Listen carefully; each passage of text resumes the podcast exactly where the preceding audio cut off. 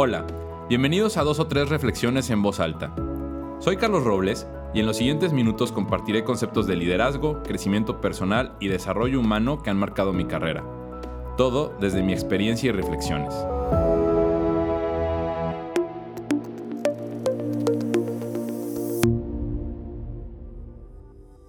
Hola, ¿qué tal? Gracias por acompañarme nuevamente. El liderazgo siempre tiende a ser aspiracional y algo a lo que le damos un enfoque positivo. Eh, normalmente hablamos mucho de grandes resultados, grandes logros, éxito y todas aquellas virtudes que un buen líder demuestra y tiene. Pero pocas veces nos detenemos a pensar en el liderazgo que se requiere ante la adversidad en el liderazgo que tiene que salir de uno cuando las cosas van mal. En el liderazgo cuando hay fracaso, cuando nos niegan, cuando nos rechazan. Básicamente cuando la vida está jodida. Y ese liderazgo quizá, eh, como dicen siempre, en los peores momentos sale nuestro verdadero ser. Habemos líderes que nos crecemos ante la adversidad y el dolor. Habemos otros que somos fundamentalmente mejores líderes cuando administramos el éxito, que no es sencillo, pero somos mejores. Y hoy les quiero platicar del liderazgo ante la adversidad. ¿Qué pasa cuando las cosas van mal? ¿Qué necesitamos tener como rasgo de liderazgo? Yo diría aquí que lo primero es entender que cuando somos líderes y algo va mal, debemos tener este sentimiento de que nos estamos jugando la piel. Y este término lo tomé de un libro muy interesante que se llama precisamente Jugarse la piel, de Nasib Taleb, eh, que también es autor, entre otras cosas, de, del cisne negro, muy interesante teoría, y que dice que básicamente cuando tenemos un proyecto, una empresa, un equipo, y no le ponemos nuestra piel, no nos jugamos nada en el éxito o en el fracaso de esta empresa, no tenemos el nivel de liderazgo correcto. ¿Por qué? Porque no estamos dispuestos a darlo todo por ese equipo y por ese objetivo. En cambio, cuando nos jugamos la piel, cuando le ponemos emociones, sentimientos, pasión, compromiso, entonces sí, somos capaces de vivir este liderazgo y de sufrir ante la adversidad. Y a veces hay que sufrirlo para poderlo sacar adelante. A veces hay que sufrirlo para encontrar soluciones porque no queremos abandonarlo. El fracaso, la negación, el rechazo son componentes del día a día. Muchas veces en un mismo día fracasas varias veces en diferentes proyectos cuando eres líder de una gran organización. Y también cuando tienes pequeñas organizaciones y pequeñas empresas o pequeños equipos. A veces tienes una serie de juntas y en tres te va mal en las tres. A veces niegan tus ideas. A veces rechazan tus iniciativas, tu equipo rechaza lo que quieres hacer y te sientes un poco solo. La verdad es que entre más arriba estás dentro de una organización, más solo te encuentras. Y entonces te tienes que jugar más la piel. Porque es la, única manera de enganchar a la gente, a los equipos de trabajo, de transmitir pasión si no le pones pasión y si no le pones un pedazo de ti a todo lo que haces en tu día a día, tienes un alcance limitado para el éxito. Hay que vivirlo, hay que dejarse ir, hay que ponerle pasión a todo lo que hacemos. Y una vez que entendemos esto del liderazgo ante la adversidad, hay un componente que en serio estoy a punto de patentar porque creo que no lo había oído antes, que se llama velocidad de rebote. ¿Qué tan hábil eres para levantarte de la adversidad? ¿Qué tan rápido rebotas? ¿Qué tan rápido le das vuelta a una situación adversa, negativa, a un problema, le encuentras la solución? ¿Qué tanta habilidad tienes para eso? ¿Qué tanta habilidad tienes para ir perdiendo en el proyecto y darle la vuelta para ganar? Es una cuestión de habilidad y de velocidad qué tan factible es que te levantes, qué tan rápido te levantas y qué tan lejos llegas. Los grandes líderes rebotan aún más alto de lo que estaban antes de caer. Los grandes líderes se levantan muy rápido. Los grandes líderes a veces están cayendo y ya están pensando en cómo van a rebotar. Yo creo que ese es un componente fundamental del liderazgo ante la adversidad. La habilidad, velocidad, capacidad y alcance de rebotar mejor, más alto, más positivo y fortalecido de una situación adversa. Y ojo, porque esto es contagioso. Si tu equipo te ve levantarte todas las veces que te caes, todas las veces que pierdes, te ve cómo encuentras o cómo luchas por encontrar la manera de volver a ganar, en ese momento estás manteniendo a tu equipo a bordo. Dicen que los grandes líderes se observan ante la adversidad. Y los primeros que nos están observando son los miembros de nuestros equipos. No importa la dimensión ni el rango dentro de tu organización, de ese equipo y de ti como líder. No importa. Lo que importa es cómo te ven. Lo que importa es tu reacción el día que pierdes, el día que no te salen las cosas, el día que no se logra el objetivo. ¿Cómo reaccionas? Primero, tienes la capacidad de elegir cuál es tu actitud ante la derrota. Pero después es cómo mantienes al equipo a bordo. Yo he visto muchos líderes que se centran en por qué fallaron, en por qué no se logró el objetivo, en explicarlo, y se les olvida que también hay que mantener el equipo a bordo, que también hay un grupo de personas que forman el equipo que necesita tener esperanza. Las victorias son contagiosas y a nadie nos gusta perder. Todos queremos ganar. Creo que todos jugamos o trabajamos para ganar, para ser exitosos. Y eso es algo que creo fundamentalmente. Ustedes saben que está este, esta teoría de la administración X y Y en la que puedes pensar que la gente tiene la intención de hacerlo todo mal y entonces administras con controles en consecuencia. O la otra teoría que dice que toda la gente da lo mejor de sí. Yo como líder siempre elijo pensar que la gente está dando lo mejor de sí, que busca el éxito, que busca lograr los objetivos y que busca dar lo mejor de sí para una organización que le paga por esas habilidades y por esa labor que desempeña todos los días. Pero en serio, ganar es contagioso y es necesario ganar y reconocer los triunfos y celebrarlos para que todo mundo se dé cuenta que hubo un éxito ahí. Ahora bien, del otro lado, cuando perdemos, cuando las cosas no salen bien, también hay que reconocerlo. Pero hay que tener siempre la idea de cómo transmitirle esperanza al equipo en que las cosas van a mejorar, en que le podemos dar la vuelta en otras palabras, en que podemos rebotar de la situación. Rebotar es fundamental. La esperanza es muy importante, igual que las victorias. Ustedes recuerden cuando eran pequeños y había algún juego en la escuela y hacíamos el famoso gallo gallina para escoger equipos, siempre había un tipo que elegía y casi siempre ganaba, porque era quizá más grande, porque tenía más habilidades o más capacidades. Y corríjanme si me equivoco, pero la mayor parte del tiempo querías que el tipo te eligiera. Casi brincabas alzando la mano de yo, yo, yo, elígeme a mí. ¿Por qué? Porque querías ganar. Porque el tipo normalmente ganaba.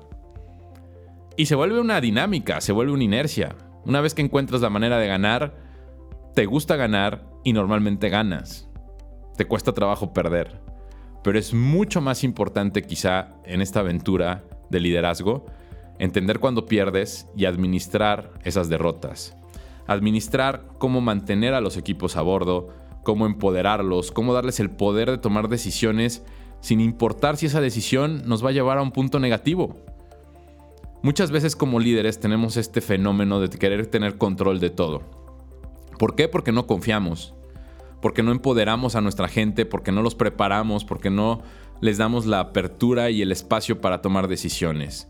Y entonces el equipo depende totalmente de uno. Yo sí pienso que hay que empoderarlos. Hay que darles la libertad de tomar decisiones. Hay que invitarlos a tomar decisiones porque mucha gente le da mucho miedo tomar decisiones. Y la gran lección que tengo de esto es que una vez que se toma una decisión hay que estar a muerte con ellos. Puede ser una mala decisión. Tienes que estar ahí junto. Entre más mala sea la decisión, más lo debes acompañar.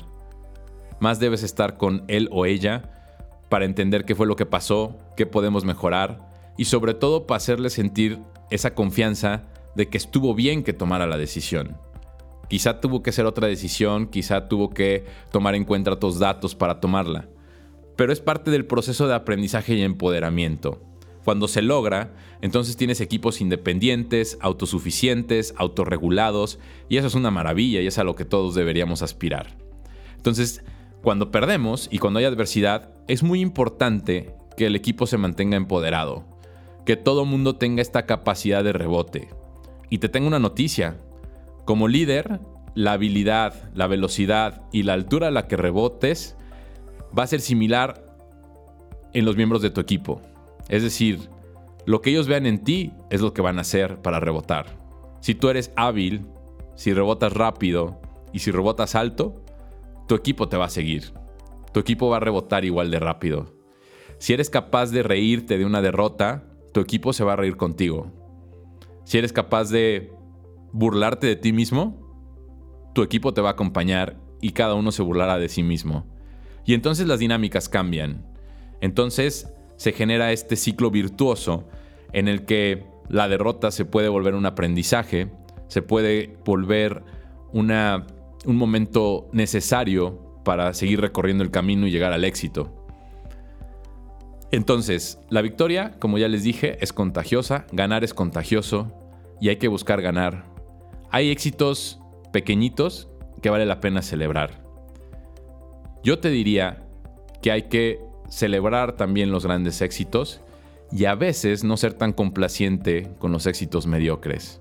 A veces nos ponemos, digamos, límites, objetivos muy pequeños para nuestras capacidades y cuando ganamos o lo logramos o alcanzamos el éxito, queremos celebrarlo como si hubiéramos logrado algo enorme. La realidad es que sí hay que celebrar, pero hay que celebrar los grandes éxitos, aquellos que fueron audaces desde que se estableció el objetivo, aquellos que te retaron, aquellos que te llevaron a dar lo mejor de ti. Y esas victorias, esas, esas veces que se gana, generan esperanza. Acumula esperanza. Acumula esperanza porque cuando haya momentos de adversidad, cuando pierdas, vas a necesitar de esa esperanza. La esperanza define metas atractivas. La esperanza nos hace siempre soñar con un mundo mejor, con un objetivo más alto, con el éxito. La esperanza define metas desafiantes. Nos hace retarnos, nos hace empujarnos más allá de nuestros límites, nos lleva a romper paradigmas. Esas metas deben ser también claras y posibles. ¿Por qué?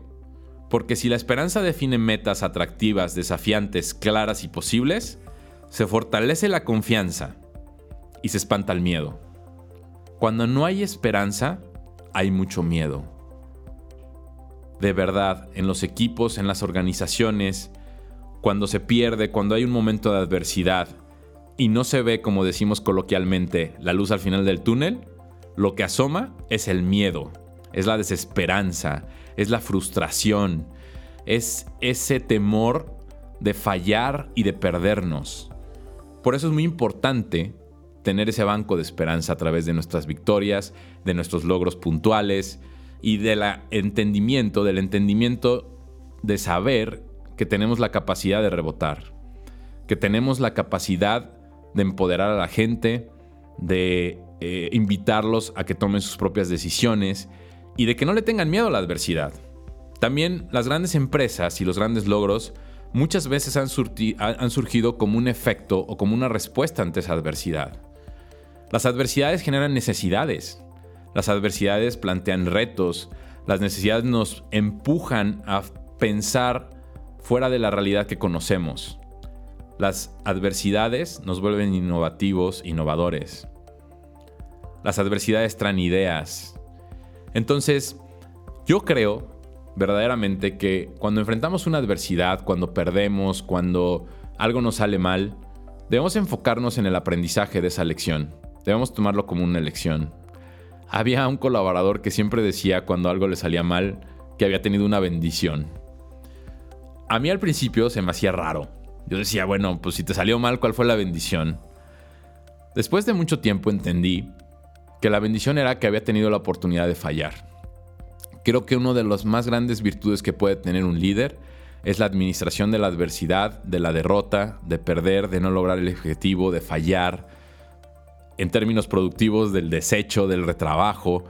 Es decir, ¿cómo hacemos para rebotar? ¿Cómo hacemos para hacerlo mejor la siguiente vez? ¿Cómo hacemos para aprender de lo que no nos salió? ¿Cómo hacemos para que nuestro equipo tome mejores decisiones la próxima vez? ¿Cómo les damos confianza? ¿Cómo banqueamos eh, de la victoria para generar esperanza? Todos estos temas son muy importantes. E insisto, cuando los momentos son difíciles es cuando la gente más nos observa como líderes. Es cuando la gente ve cómo rebotamos, qué tan rápido lo hacemos, cómo construimos a partir de ese, suceso negativo aparentemente. Y conozco grandes líderes que normalmente, como el ave fénix, renacen de sus cenizas. Es una virtud, puede sonar un poco mitológico, pero es una gran virtud poder renacer de un momento negativo, poder hacer algo constructivo, algo positivo, regenerarse, crecer y tener virtudes aún en la derrota. Creo que algo que esperan mucha gente que colabora con nosotros como líderes muchas veces es la actitud positiva con la que enfrentamos ese momento negativo. Es esa capacidad de reírnos de nosotros mismos, de aceptar que fallamos, de aceptar que algo nos salió mal, porque también requiere una harta fortaleza personal. No es fácil reconocer la, la derrota. No es fácil reconocer que fallamos, que esa estrategia, que esa acción que planteamos en un inicio fracasó. Como digo, lo importante es cómo nos reinventamos, cómo cambiamos, cómo mejoramos, cómo optimizamos para salir fortalecidos de esa situación. Y eso es lo que yo llamo liderazgo ante la adversidad. Recuerden, jueguense la piel, pongan toda la pasión en lo que hacen en el día a día la recompensa es genial. Y aun si pierdes, tendrás una mejor capacidad de rebote. Genera esperanza. La esperanza define metas atractivas, desafiantes, claras y posibles. Fortalece la confianza y espanta el miedo. Encárgate de sembrar esto en tus equipos y seguramente estarás logrando crecer mucho como persona, tener un sentido en lo que haces y llevar a tus equipos al éxito. Yo les agradezco que me hayan acompañado y espero que nos encontremos en una próxima sesión. Saludos.